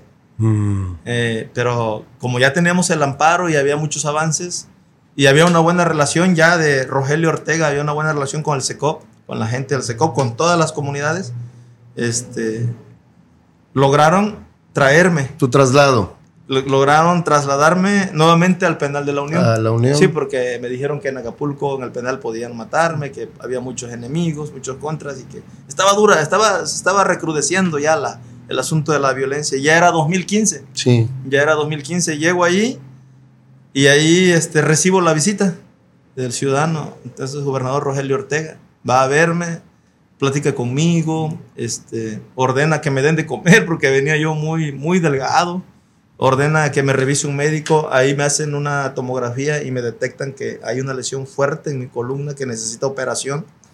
Este, me certifican que me arrancaron las, las uñas y comenzamos una denuncia por tortura. Sí, se abre otra vez esa posibilidad de hacer justicia, ¿no? Platica conmigo el gobernador y me dice, pues, ¿qué posibilidades hay de que, de que pues sí, que, que- que él no podía garantizar mi seguridad en ningún penal ni fuera, ¿no? Entonces yo le dije, no, mire, yo me regreso, si usted me va a ayudar, ayúdeme, este, y regréseme a mi pueblo. Dice, mira, nada más al salir de aquí te pueden matar, cabrón, en la unión. ¿Cómo te vamos a llevar? Digo, pues lléveme un helicóptero, así como me trajeron. Dice, vamos a ver, pues, dice, dame, dame chance, dice. Pero mientras, ah, eh, en mi celda, pues yo estaba con asesinos, con secuestradores y que había una carrilla cabrón ahí. Este, siquiera en un penal federal, este, había un poco más de seguridad, ¿eh? O sea, está muy controlado un penal de máxima seguridad. ¿Qué, pero- qué te hacían o qué te decían? este, no, te amenazaban, te iban a dar para abajo, que te iban a matar. Ahí en la Unión colgaron a un cabrón eh, en un palo de guayabo, literalmente, lo colgaron. Un pinche rengo que estaba ahí se, se, este, se balació y, y mató unos guardias y huyó.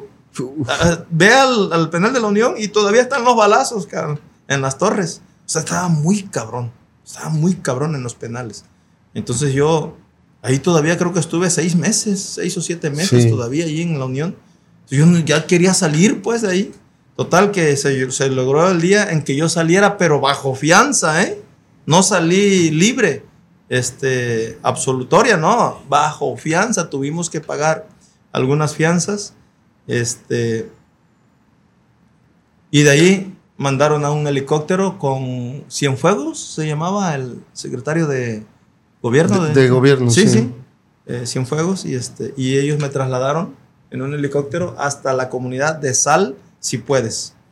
Ahí llegué nuevamente, este, ahí me recibieron, ahí me recibió Vicente.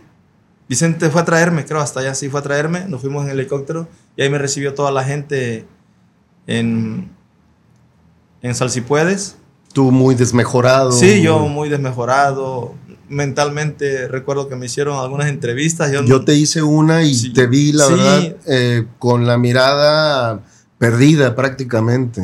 Sí, la, Yo, yo- lloraste incluso. sí, por, sí, por fue, la- sí, fue- son, son momentos muy difíciles, Sí. Ricardo, que yo no Sí. se los deseo ni a mi peor enemigo. Realmente eh, yo no me voy a victimizar, ni, ni mucho menos, pero nosotros, eh, los indígenas, las comunidades indígenas, los pueblos indios, los pueblos originarios, hemos sido perseguidos históricamente. sí. ha habido una persecución, una criminalización, nos están eh, asesinando, nos están encarcelando y lo peor, nos están desapareciendo, ¿no? Las desapariciones eh, son, son cuestiones muy dolorosas. Actualmente después de que yo regreso, Vicente se hace a un lado de la lucha, pero sigue siendo perseguido. Él eh, estaba viviendo en la comunidad de Aguacaliente, pero tuvo que venirse por una amenaza que recibió y se tuvo que venir a trabajar un taxi colectivo acá, este, Acapulco. Allá lo amenazaron. Sí, lo amenazaron, lo, lo corrieron, lo amenazaron, lo, desplazaron de ahí, de la Mm. comunidad de Aguacaliente. Este, había un grupo delictivo que yo siempre dije que era un, un grupo narcoparamilitar, la UPOEC, lo amenazó y él tuvo que salirse de ahí, de, de, de este. De Aguacaliente, se vino a, a- a una casa que tenía mi mamá en Ciudad Renacimiento y se pone a trabajar un taxi colectivo. ¿sí? Yo no sé cómo él regresa a Aguacaliente alguna ocasión y se lo lleva la UPOEC. Se lo lleva la gente de Bruno Plácido y aquel tipo que era su pistolero, ¿no te acuerdas cómo se llama? Que mataron ahí en Barra Vieja. Ese tipo se lo lleva y lo llevan allá y logramos rescatarlo en aquel tiempo. Eh, nuevamente regresa Vicente acá, pero yo, yo, yo creo que a Vicente eh, después de darse a conocer en la lucha social, después de haber logrado la liberación, porque él junto con la gente y Tlachinolan, por supuesto los abogados, lograron la liberación de nosotros, de los presos políticos de ese momento, este, Sí, de varios. después de eso, este, Vicente es perseguido, ¿no? Después viene el tema de la concepción, ¿te acuerdas? En el 2018, donde... eh, for- ah, nosotros para eso, el SECOP, al ver la situación de, de- de inseguridad en bienes comunales, forma una policía comunitaria. Y todos dicen, no, ¿por qué? Pero te vuelvo a recordar, Cacahuatepec es comunidad indígena, así está registrada. Y nosotros nos asumimos como indígenas. A pesar de que ya no hablamos la lengua, a pesar de que ya no tenemos los rasgos, pero es una comunidad indígena. Entonces fuimos a San Luis Acatlán, trajimos el modelo que se inició en 1995 de la policía de comunitaria, la policía comunitaria original. y se vinieron a hacer asambleas en las comunidades y se forma en el 2016 cuando yo salgo eh, de la cárcel ya se fue formalmente eh, la policía comunitaria de Cacahuatepec Mm. sí y esa empieza a operar este pero el gobierno no no mira el gobierno nunca nos va a perdonar que le hayamos parado el proyecto de la parota Y se- seguimos con la amenaza porque la parota está suspendida, ¿eh, Ricardo? No está cancelada, no hay un documento que diga que la parota este, esté cancelada. Entonces nosotros le estamos pidiendo al presidente de la República, Andrés Manuel López Obrador, que antes de que se vaya, cancele la presa, que nos entregue un decreto, un documento firmado por él, de puño y letra, donde diga que la presa Se cancela. se cancela. Así es. Oye, y después con tu hermano, después de las amenazas, eh, ¿qué pasó?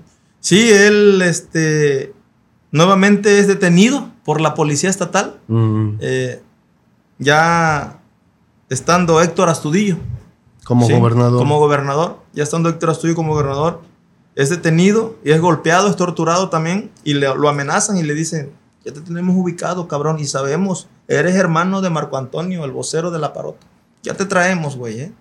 Lo amenazaron, la familia fue a traerlo, lo rescató de la policía estatal. ¿Por qué lo detuvieron? Este, pues supuestamente porque no se quiso parar eh, en un alto que le marcaron, ¿sí? Pues él estaba traumado ya, él manejaba su taxi y, y- y a él se le hacían la parada, este, alguien pues sentía que le iban a hacer daño. que estatales. Estatales, sí. Lo, Lo, lo detienen, lo torturan, lo llevan preso nuevamente, pero solamente es detenido unas horas y al ver, ya me empecé a mover, nos empezamos a ver todos, al ver que era familia de nosotros, lo sueltan. Recuerdo que dijeron en algún momento cuando esa detención, o después, no, no tengo muy claro, eh, que tenía algún vínculo, ¿no? Eh, con algún grupo, en fin. Sí, mira, Igual como ¿Te, tu te acu- caso. te acuerdas que dijeron que yo no era comunero, Sí, no? ¿Te sí. acuerdas que han dicho que yo soy secuestrador? ¿Te acuerdas que han sido.? No, no, mira, eso, pues yo te puedo decir que eh, la, gente, la, la familia de nosotros tenemos valores, tenemos principios, estamos creados en el rancho, ¿sí? Y no quiero decir que no haya delincuentes también en los ranchos, los hay, pero no, nosotros tenemos una formación, somos católicos, entonces eh, nuestros padres eh, tenemos una educación muy sana, muy limpia, ¿no? Entonces, Vicente se tomaba sus cervecitas. Este, también eso quiero aclarar. Yo no fumo, yo no uso drogas, nunca las he usado, yo no uso alcohol, yo no tomo ni siquiera refresco. Entonces, para que al rato no vayan a decir que también nosotros estamos involucrados, porque hoy es fácil matar a Sí. alguien, desaparecer a alguien y decir, estaba metido ¿no? en el crimen. Cuando, después de que esta detención de tu hermano, después, ¿cuándo desaparece y cómo fue su desaparición? Sí, tu antes- hermano, Antes lo criminalizaron, Sí. lo estuvieron criminalizando, incluso lo metieron a la cárcel conmigo aquel 7 de enero del 2018, Mm. donde hubo 11 muertos en la Concepción, Sí, ¿te has de acordar? sí, sí. Sí. Nos metieron sicarios para matarnos allá, a mí y a Vicente, allá en Cacahuatepec. Estuvieron en nuestras tierras apostados. La policía comunitaria entró y los detuvo. Esos sicarios, hay confesiones, ¿eh? Están en los medios de comunicación donde este César Flores Maldonado los contrató del gobierno de Astudillo. Yo sé que son declaraciones fuertes, pero esas declaraciones ahí están. Ellos dijeron, había por ejemplo un ex militar, ¿sí? Que se internó con cuernos de chivo, cabrón. a la cárcel. No, a, a- Ah, a ah, Cacahuatepec, en ya, están, ya estando libres. Cuando fueron Sí. a detenerlos. Sí, sí, no, ahí, ahí la policía comunitaria los tenía detenidos. Bruno Plácido también participó. Se juntó Bruno Plácido, Humberto Marín, el dueño de las gravilleras, se juntó César Flores Maldonado y toda la gente El del gobierno y la policía. Claro, en, en- en una, en la localidad de Tres Palos. Sí. Y ahí planearon matarnos. O sea, es fuerte lo que estoy diciendo, pero es cierto, son declaraciones que ellos dieron y que nosotros constatamos. ¿Sí? Cuando fue la, la- la masacre ahí, eh, que por cierto, a tres compañeros de nosotros los hincaron, Ricardo. Los hincó la policía y los ejecutó extrajudicialmente. ¿A cuántos mataron esa ocasión? Fueron, de nosotros mataron a cinco compañeros del SECOP y de la policía comunitaria y de los otros, del otro bando murieron seis. Mm. ¿sí? Nos trajeron a 25 detenidos, este, entre ellos a mi hermano, pero después de casi un año y medio, ya te estoy hablando, mira, a mí me encarceló René Juárez Cisneros, a mí me encarceló este, ah, Seferino Torreblanca Galindo, a mí me encarceló y me mandó a un penal de máxima seguridad Ángel Aguirre Rivero, a mí me encarceló este, Héctor Estudillo. Héctor Astudillo, espero que la gobernadora no me mande a fusilar, porque si no, ¿de qué estamos hablando? Si no hay un cambio en Guerrero. O sea, esperemos que este gobierno no nos persiga, no nos reprima, que no siga con, con- con- con la misma estela de agravios y atropellos contra los luchadores sociales. Nosotros lo único que estamos haciendo es defender nuestro territorio, el agua del río Papagayo. Nosotros no queremos la presa. Nosotros no queremos, queremos que nos dejen en paz, queremos vivir en paz. Somos felices en Cacahuatepec. Queremos, al contrario, queremos agua, pero no con una presa. Queremos que nos doten de agua, queremos que nos doten de caminos, de carreteras. Queremos, creo que merecemos, los campesinos de Cacahuatepec, que tanto hemos defendido el agua y el territorio, merecemos eh, una calidad de vida mejor. ¿sí? Somos dueños de, de, esos, de esas tierras y, creo que Acapulco debería estar agradecido porque gracias a nosotros no nos hizo la presa y gracias a eso hay agua todavía acá. Hoy la alcaldesa ha declarado que efectivamente eh, el río Papagayo se está yendo abajo por culpa de las gravilleras. Se está secando. Sí, se está secando. Eso es un crimen que le están haciendo al río y nosotros próximamente vamos a parar esas gravilleras y las vamos a sacar fuera como sacamos la presa La Parota también de nuestras tierras. Eh, pero volviendo al tema de, de Vicente, Vicente es, se pone a trabajar nuevamente el taxi colectivo y el 5 de agosto del 2021 Vicente sale a trabajar bajo una fuerte tormenta que estaba cayendo ese día, una noche oscura, tenebrosa, ¿no? Es perseguido, te lo digo porque tengo el video, es perseguido por sujetos armados ahí en eh, eh, desde el bulevar eh, de las Cruces. Él ingresa con su taxi, con su vehículo, con un pasaje a bordo rumbo al circuito interior de Renacimiento y a la altura de la secundaria federal número 9 es detenido. Y le dicen a estos tipos, Vicente, porque lo conocieron. Y le dijeron, Vicente, nos tienes que acompañar. Vicente se resiste y le pegan un plomazo a mi hermano. Tenemos los videos.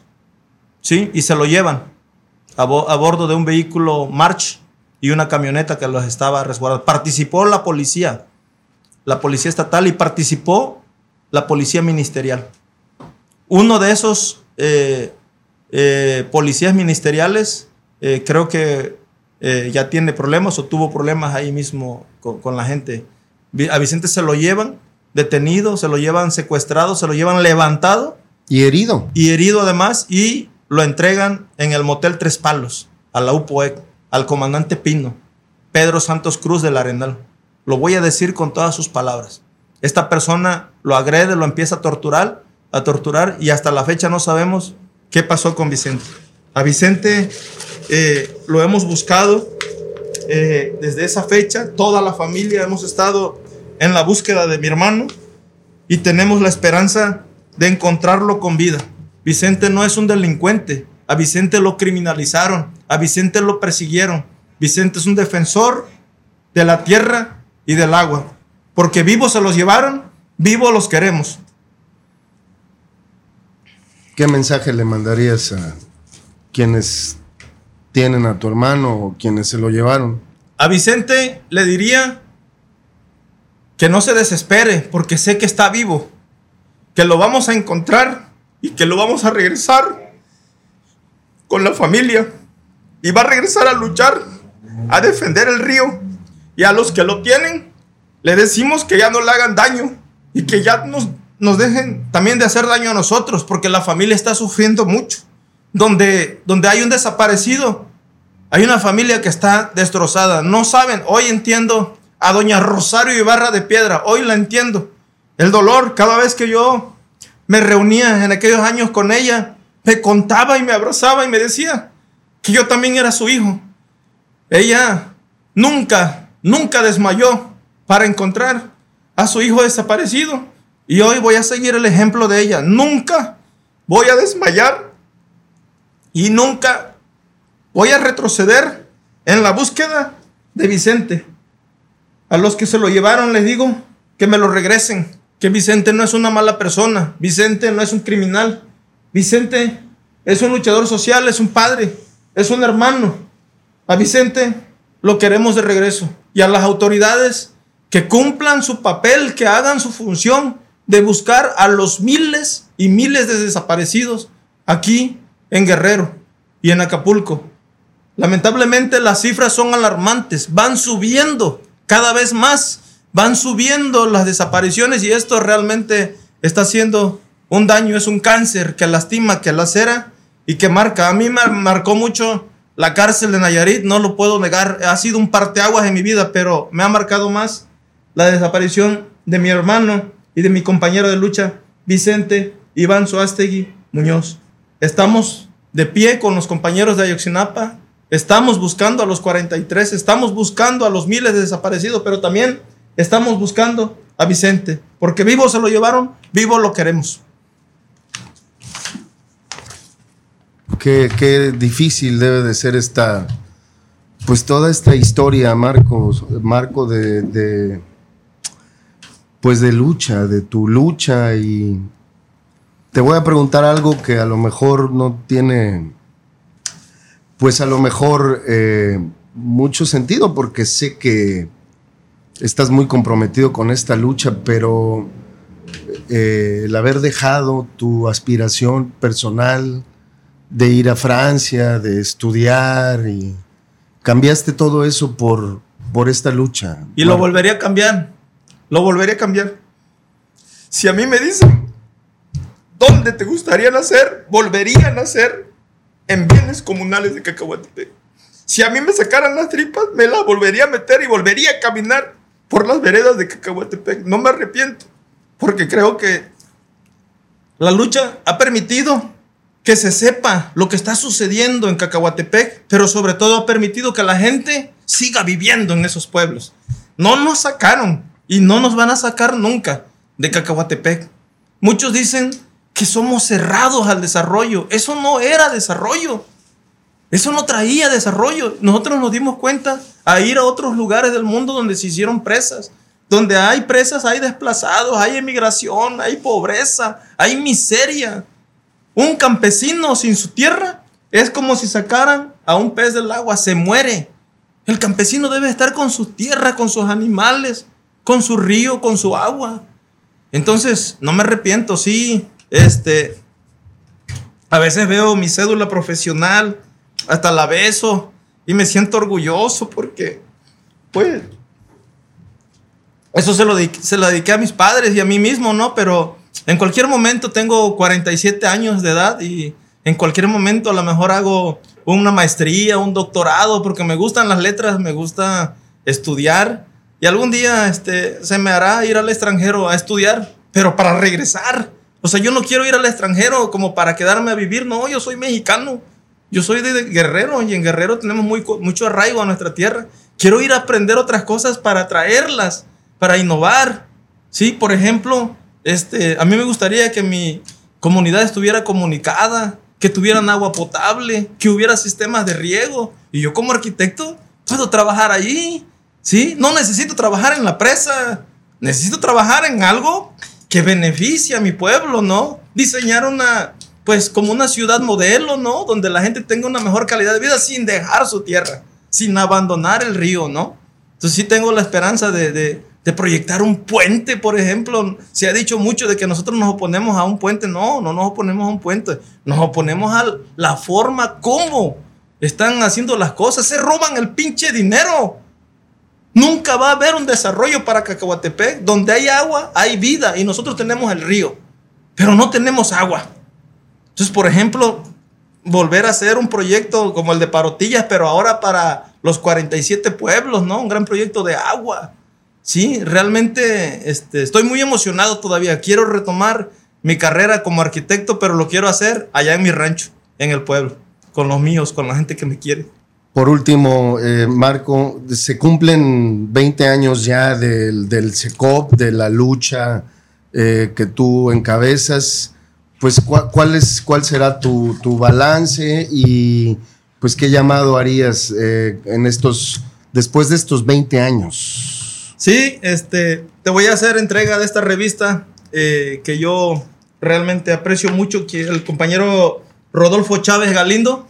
Eh, también quiero mencionarlo en esta entrevista. Porque, buen, buen Rodolfo. Sí, porque sin, él ha sido la proyección internacional, él ha sido la bujía, el motor de, el cerebro del SECOP, ¿no? Este, Comprometidos desde muy comprometido. el inicio. Vamos, eh, el próximo, están invitados, aprovecho tu medio para invitar a toda la gente, el próximo 28 de julio estaremos festejando, celebrando más bien, conmemorando 20 años de lucha, de mucho sufrimiento, de mucho dolor, de abandonar a la familia, abandonar nuestras cuestiones, nuestras carreras, nuestros estudios, nuestras tierras incluso, porque cuando nos vamos a la lucha dejamos de producir, pero ha sido gratificante. Este, todas estas cuestiones a mí me, me llenan de mucho orgullo, me llenan de mucha tristeza. Eh, te la regalo, mi hermano. Es un, presente que te traigo. Y lo aprecio, lo aprecio mucho, Marco. Ojalá ¿eh? que pudieras estar acompañando. Estás invitado a todo el equipo de Cuadratín. Claro que sí. Este, eh, para que vayan y nos acompañen este 28 de julio de este año. 28 de julio. Ahí vamos a cumplir 20 años de lucha, conmemorando. Y este aniversario va dedicado precisamente para toda la gente que falleció, toda la gente que murió, toda la gente que está herida. Tenemos a tres compañeros en la cárcel, también todavía el compañero Maximino Valeriano, el compañero Rodrigo León Jacinto, el compañero Modesto León, que están presos injustamente. Y también pedimos, por supuesto, la libertad de los compañeros. Va dedicado para ellos y, por supuesto, este aniversario también va dedicado para Vicente Iván Suástegui Muñoz, desaparecido el 5 de agosto del 2021. Va para él también le pedimos que aguante, que espere, que lo vamos a rescatar desde, vamos a traerlos desde esas tinieblas para traerlos a la luz y que nuevamente regrese con nosotros a Cacahuatepec. Todos están invitados, las organizaciones sociales, eh, los compañeros eh, y compañeras de otros eh, estados también están invitados para esta gran celebración que vamos a conmemorar 20 años de lucha del Consejo de Ejidos y comunidades opositores a la presa La Parota Secop. La tierra no se vende, Zapata vive y la lucha sigue. Muy bien, mi querido Marco. Pues tú, no, tú sabes muy bien cómo aprecio este, este gran detalle que tienes conmigo de este documento. Eh, lo voy a, leer. Te voy a dejar uno de estos también. Con todo gusto. Eh, son parte de, nuestra, de nuestra lucha, es parte de nuestra historia, es parte de, este dolor que traemos y de la esencia, ¿no? Y, y, gracias, agradecerte, Ricardo, por Siempre esta oportunidad. Este, te voy a decir algo. Eh, muchos me decían que no viniera, que este, yo ya te conozco, sé que eres un buen amigo.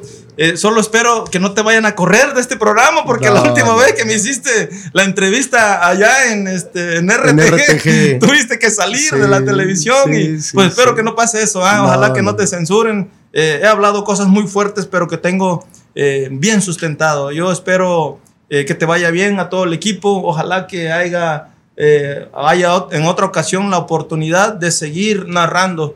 Ojalá que podamos estar y que puedas ir a acompañarnos. Allí estaremos y sabes que te he acompañado en lo personal en muchos momentos de esta lucha. Así es, pues que viva la lucha social y que viva Cuadratín Guerrero. Eso, pues Marco, te agradezco muchísimo esta de verdad esta oportunidad. Sí, ¿eh? muy bien. Y, hay que seguirle echando todas las ganas. Ánimo, sí. Gracias. Saludos a todos. Muchas gracias, eh, querido Marco. Y bueno, sobre todo, muchas gracias a ti que nos acompañaste en esta conversación, eh, pues dramática, sin duda, pero interesante por el lado humano, el lado humano y bueno, pues muchas gracias eh, por estar aquí con nosotros. Eh, te recuerdo que te suscribas a nuestro canal, que actives la campanita de notificaciones y eh, pues yo soy Ricardo Castillo. Nos vemos la próxima.